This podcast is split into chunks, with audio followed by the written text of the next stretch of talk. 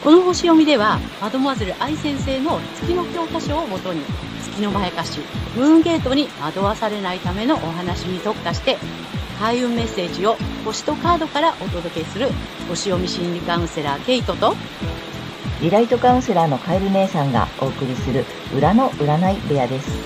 月星座の注意ポイントもお伝えしていますので、太陽星座と合わせてご覧ください。月星座がわからない方は、無料のホロスコープの作成サイトの URL を概要欄に貼っておきますので確認してください。月星座のムーンゲートについては12星座別に詳しく解説している動画がございますので、ぜひそちらもご覧ください。ケイトとカエル姉さんの裏の占い部屋へようこそ。ようこそ皆様こんにちは。お元気ですか？はい、えー、今回は10月29日、お牛座の満月のね、星読みとカードリーディングをお送りいたします。えー、まずはね、ケイちゃんに星の動向をお願いいたします。はい。えー、今回の満月は、大牛座の5度、えー、7ハウスというところで起こる満月となります。えー、外交とか、え条約、紛争、ビジネス、合意、交渉、相手国などを表す7ハウスにあって、え新しい関係性、え人と人との橋渡し、新しい世界などがキーワード。そして、引き継いだ資産を使い切り、空っぽになって、もっと大きな鉱脈を探していく、まあ、イコール潜在的な資質の拡大という意味合いのある度数なので、えー、私たち国民の意識は、えー、大牛座に関連の深いお金のことや、あとはですね、外交とか紛争など、まあ、7ハウスのこの事象に対して、まあ、一旦空っぽになるような経験を経て、えー、潜在的な資質の拡大に向かうのかもしれません。えー、とはいえ、アセンダントは天秤座で、えー、上昇性、えー、は太陽、文字通りライジングさんですし、え、社会のムードは比較的明るめではないかと思います。はい。個人的にはですね、この1ハウスにある上昇性の太陽と、え、水星、火星が固まっていて、えー、サソリ座の要素を強力にしていますので、えー、自分自身を深掘りすることだったりとか、あとはですね、破壊と再生なんかっていうのもテーマになってくるかなというふうに思います。で、今回の満月は5月20日の大牛座新月の回収ポイントにもなります。え、5月、え、自分にとって必要なくなったものを見直して足元から変えることを促された結果として、それができていてもできていなくても一旦受け入れていくことになります。で、私たちは乙女座の季節で自己調整を図り、えー、社会に対応しる個人性を完成させ、いよいよこうね、社会、社会的な人格っていうのを育てていくために、えー、天秤座の季節にバランスをとって、えー、人と調和していくということをね、え促されて、そして、サソリ座の季節になり、まあ、特定の人との、えー、情感でね、深くつながっていくとか、欲しいものを欲しいと言っていくというフェーズに入りました。はい。で、前回の新月で心を充足させるとか、癒しの力を発揮することなどが促されて、今回はですね、えー、自分自身の領域にある太陽に大きな夢の中に逃げ場なしで飛び込むことで確実にものにすることなどを促されそうです。えー、大まかな流れはこんな感じです。はい、ありがとうございます。ありがとうございます。えー、星の動きから見た、まあ、社会情勢とね、あと個人的な、まあ、影響というかね、動きをね、えっ、ー、と、見ていただいたんだけれども、いよいよさそり座の季節ということでね、いや、なんか力強く動き出す感じだね。そうですね。いよいよね。ね。あの、本格的に、まあ、回収ポイントが入りながらね、本格的に動いていく、うん、まあ、社会を巻き込み、大きなものへと動いていくっていう感じなのかな。はい。はい。ぜひ、あの、参考にしてみてください。ということで、あの、前回から始まりました。はい。ね、この月の計算を私たちこのチャンネルではお伝えしているんですが、うん、あのまあ、わかりやすい具体的な例題をね、あのぜひあの参考に聞かせていただきたいというリクエストをいただいておりまして、ちょっと、まあ、有名人とかね、著名人の方のお話をしていてね、前回ね、あの、福原愛ちゃんの話をね、はい、聞いていただいたんだけれども、今回の、えー、何？このゲストというか、ゲストね。ゲストじゃないね。今回はどなたを、はい、今回はですね、一時期話題になりました、渡部健さんです。ああ、あの、まあ、ちょっとスキャンダラスな。そうね、そうね。そうね、調べたら2020年の話なのね。そうなんです、そうなんです。ね、2020年ね。ちょっと大きなニュースになったり、まあ、ちょうどほら、いろいろパンデミックとかさ、うんあの、うんわ、わさわさしてた時にね、そうそうそう。にちょっと場所が場所だったみたいなね。そうです、そうですね。話だね。じゃあそうなんぜひ、ケイちゃんに詳しくお願いします。はい、わかりました。えっ、とね、渡部健さん。えーこの方はね、太陽が乙女座さんですね。で、太陽の土手カテモリーは獅子座。そしてこの太陽が、あの、いるところはニハウスっていうところになります。で、えっ、と、このね、問題の月なのですが、月は魚座の23度、土手カテモリーは伊手座になっていて、で、月がね、いるところは8ハウスというところなんですね。で、このね、太陽乙女座なんだけども、乙女座って、ほら、乙女だから、純潔を意味していて、うん、純潔を表して、まあ、清潔感とか衛生観念とかっていう意味も実はあったりするんですね。で、ドテカテモリーは獅子座で、まあ、お笑い芸人さんの中では、ちょっとね、清潔感のあるキャラで、ほら、一時はね、食のうんちくなんかもね、こうね、あの、語るグルメ王としてもね、まあ、注目を集めていたイメージですよね。で、このね、注目を集めるっていうのは獅子座っぽいし、このうんちくもね、乙女座の分析能力っていうね、そういう感じかなっていう感じなんですね。うん。で、まあだから太陽を使ってる時は良かったんだろうけど、これ月にやられちゃったのがね、月の、月の魚座のルーラーの支,、まあ、支配性っていうのがあるんですけど、まあそれがね、海洋性なんだけども、海洋性はね、曖昧にするとか、境界性をなくすっていうね、うん、そういう意味があります。そして、ドテカテモリーは、イテ座。イテ座はね、自由奔放とか冒険っていう意味がね、あったりするのね。で、減少化する領域が、セクシャリ、セクシャルの要素がある8ハウスなので、まあ、自由奔放に境界線をなくして、まあ、いろんな意味で境界線をなくしたので、いろんな意味で一線超えちゃったのかなっていうね。そんな感じですね。はい。でね、ちょっとね、あの、まあ、一応お話をしていきたいんですけど、誤解しないでいただきたいのは、えっ、とね、月魚座8ハウスの人がみんなそういう風じゃ、だよっていうことではなくて、まあ、ホロスコープってね、指紋と同じで、誰一人同じ人はいないので、うん。ただ、境界がね、曖昧になりやすいとか、月にそう騙されやすいんだなっていうことは、頭の隅に置いといていただければ、ムーンゲートを、えくぐるのがね、あの、まあ、阻止できるかなというふうに思っています。なるほど、面白いね。うん。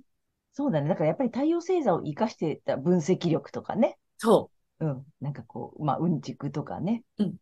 上手なんだよね、乙女座さんだからね。う。そうなんですよ。うん、なるほどね。で、次は、えっと、魚座さんの、うんまあ、場所だよね、ハチハウス。ハチハウス、ここはセクシャルな意味もあるのよね。なんだね、なるで、で、なんだっけ、曖昧な、境界線を曖昧にしてしまうという、はい。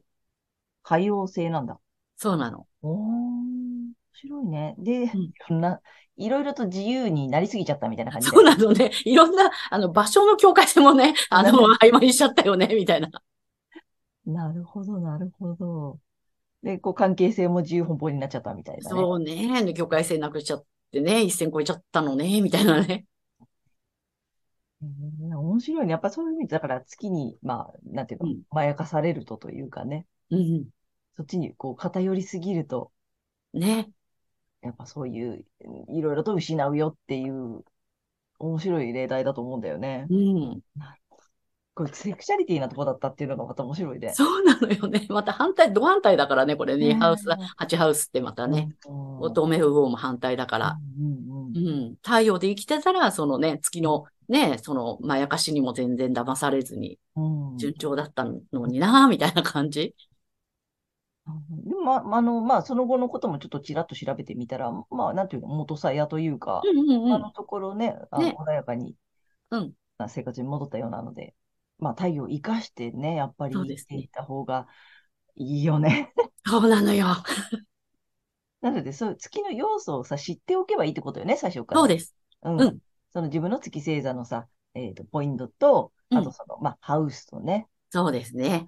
うん。あと、ルーラーハウスがやっぱりね、減少化しちゃう場所だから、うんうん。うんうんこの。話もね、やっぱり徐々に詳しい話をさ、うんしていきたいんだけどね、いつもうんケイちゃんが言ってるさ、その月星座とプラスハウスだよね。そうなの。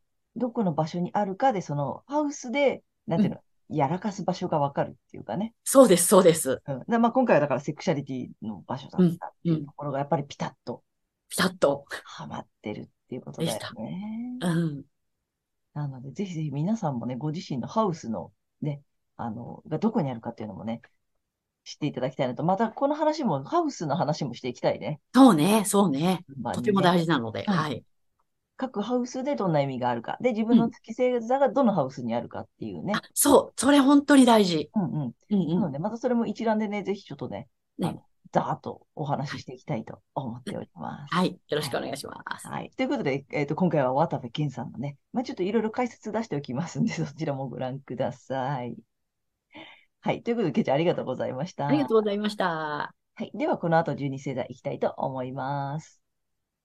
はい。では、今回の満月が水亀座さんにとってどんな満月なのかっていうことでお伝えしていきたいと思います。えー水亀座さんが大きな夢の中に逃げ場なしで、えー飛び込むことなどを促されるエリアが、キャリア、ビジネスやライフワークなどの社会的な立場の領域です。本当はやってみたい仕事、職種やポスト、ライフワークなどに、えーぜひ飛び込んでみましょう。できるかどうかは二の次です。え副業として始めてみるとか、その候補に挙げてみるだけでもいいので、とりあえず手をつけてみましょう。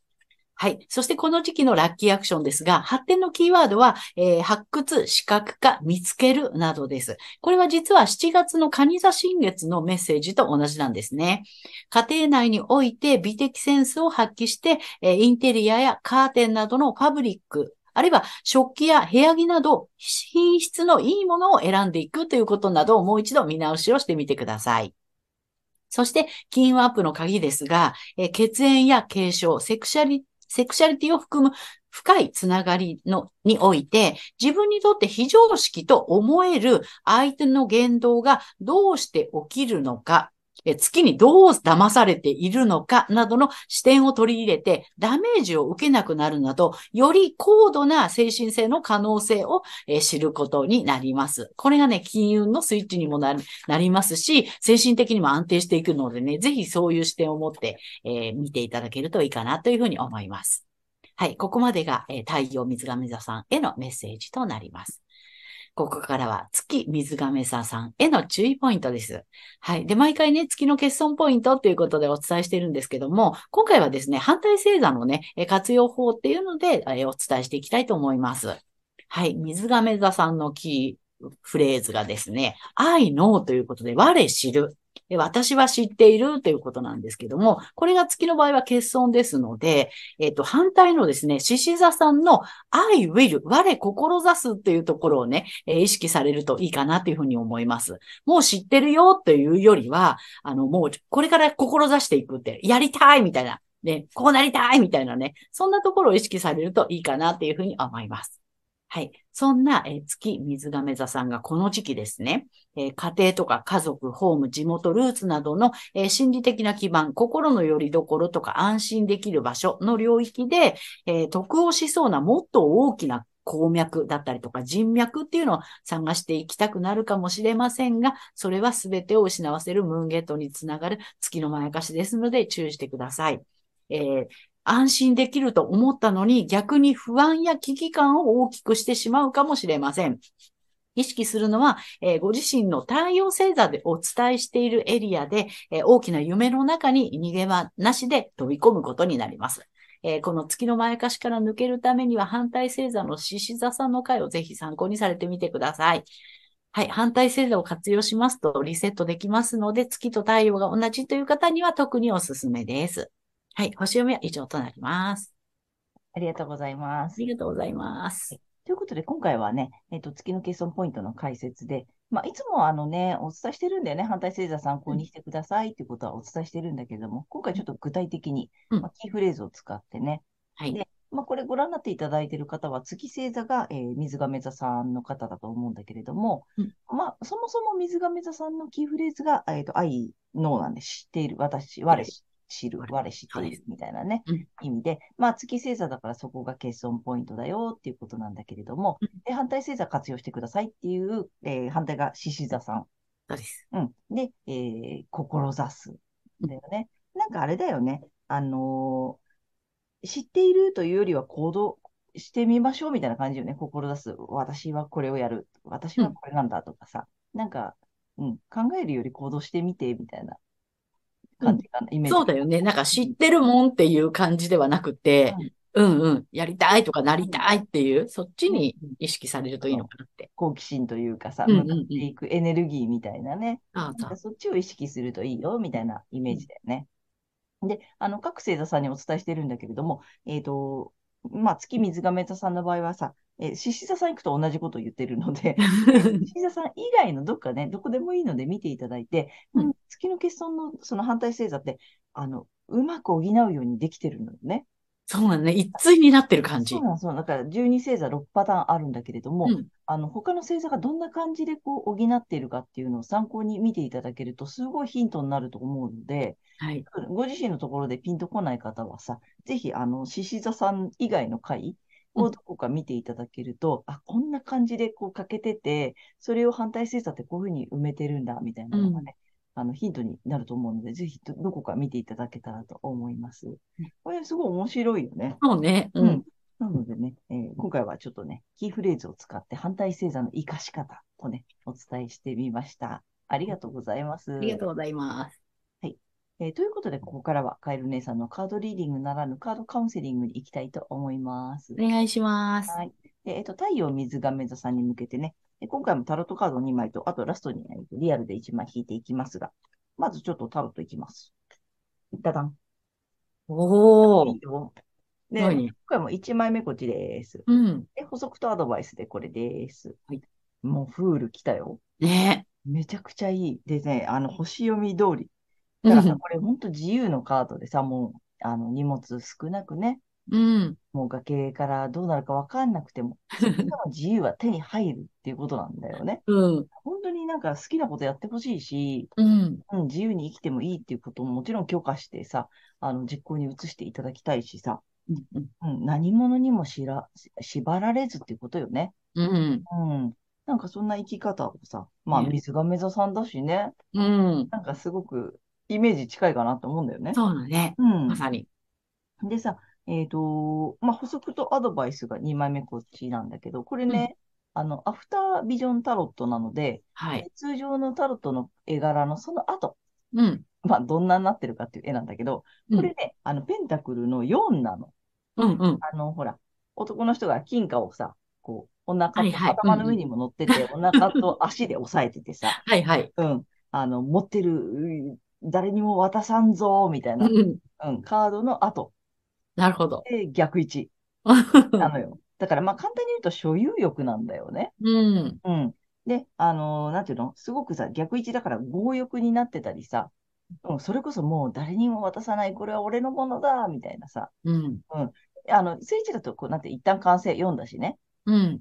一旦完成、満足、えー、なんだろう、豊かさを得て満足してるとかさうん、えー手堅い利益を得たとかっていう意味なんだけど、ちょっと逆位置なのでさ、ちょっと欲張っちゃったななるほどねって。いう意味もあったりする。でさ、この絵柄が面白くて、やっぱり、そのね、欲張りすぎて続けていると、もうなんか死神みたいなさ、鎌を持った骸骨がさ、来てる。怖い怖い。忍び寄ってきてるわけよ。うん。うん、だからやっぱそのままってね、そのさ、なんていうの、欲張りすぎってやっぱりね、そう、そういう意味うん。なのよっていうことも言ってるのかなと思って。で、まあ逆位置なんで、そのさ、結構自分を見失っちゃったりね、そのさ、結局縛られてるんだよね、物に。うん。うん。その物質だったりさ、まあお金だしね、特にさ。うん。うんだ。からさ、じゃないよって ことでしょ？そうだね。うんうん。そういうさ、なんか持ってる豊かさとかさ、なんだろう、持ってる持ち物とかさ、そこにこだわらないでもっと自由にうん。してねって。で、水亀座さん得意じゃない？うん。ね。ね最先端を行くさ、もうさ、ね、ちょっと、ピポパポの宇宙とつながれる水亀座さんとしてはさ、なんかもっと自由人、これで行っちゃって、そうね。ちょっと、うん、縛られてるものがさ、見直してみてもいいのかね。うん。うん。なんか、これがないとダメなんだとかさ、うん。これを手に入れないと幸せになれないんだとかさ、うん。そんなものじゃないよね。うん。うん。本当にこれさ、身一つなんだよね。そうだね。うん。で、お花持ってね。うん。なんかそんな感じの旅人、うん。うん、のイメージで言っていただけたらなと思ったので、うん。より高度な精神性の可能性そうです、そうです。ねね。うん。を追求していただけたらなと。思います。はい。で、そんな水亀座さんに、えー3枚目ちょっと竜神様のカードいきます。リアルにね。うん。そんな、えーフールな自由人。起きたよ。はい。はい、行きます。ダダン。お、おー。えっ、とね、あれだね、風なんだ。風の湯で風流さん。はい。で、軽い足取りでだよ。あまさにじゃない？これなんだよ。うん。もうもっともっと身軽に、うん気。軽に、うん、本当なんか何も持たずにさ、その水亀座さんの知性とかさ、うん。才能とかさ、なんか能力一つで軽やかに、ね、それこそ風のようにだよね。そうだね。まさにね。ね、これ風の龍さんで風星座さんでしょ？そうだね。まさに。風の最終星座ですからね。そう、なんかもっとその風の最終星座として軽やかにうん生。きていただきたい。うんうん。うん追い風吹いてるからさ、うん。ぜひなんかね、縛られてるもの、うん、なんかこれ、これ結局あれだよね、地のものよね。そうね、そうね。まさに。ね、地の星座、あの、地の時代で言われているものに縛られないで、もっともっと自由に羽ばたいていっていただけたらなと思います。はい。めちゃくちゃいいよね。ね。はい。で、参考にしてみてください。はい。ということで、カエル姉さんのカードカウンセリング以上となります。ありがとうございました。はい。ということで、今回は10月29日、えー、お牛座の満月からね、えー11月12日までのね、星読みとカードリーディングをお送りしました。で皆様ご自身の太陽星座の回をご覧いただいていると思うのですが、ぜひね、えー月星座も調べていただいて、その注意ポイントもご覧になってみてください。で、また、月のまやかしから抜けるために、反対星座の回もね、ぜひ参考にご覧になってみてください。はい。ということで、えー、けいちゃん、次回の放送は？はい。えー11月13日、サソリ座の新月となります。はい。あと、あの、チャンネル登録やグッドボタンなど、いつもありがとうございます。励みになっておりますので、これからもよろしくお願いいたします。ありがとうございます。はい。えー私たち二人の個人鑑定の詳細やブログ、公式 LINE などの URL は、えー概要欄に載せてありますので、そちらの方もぜひよろしくお願いいたします。えーということで、皆様素敵な2週間をお過ごしください。またねー。ありがとうございました。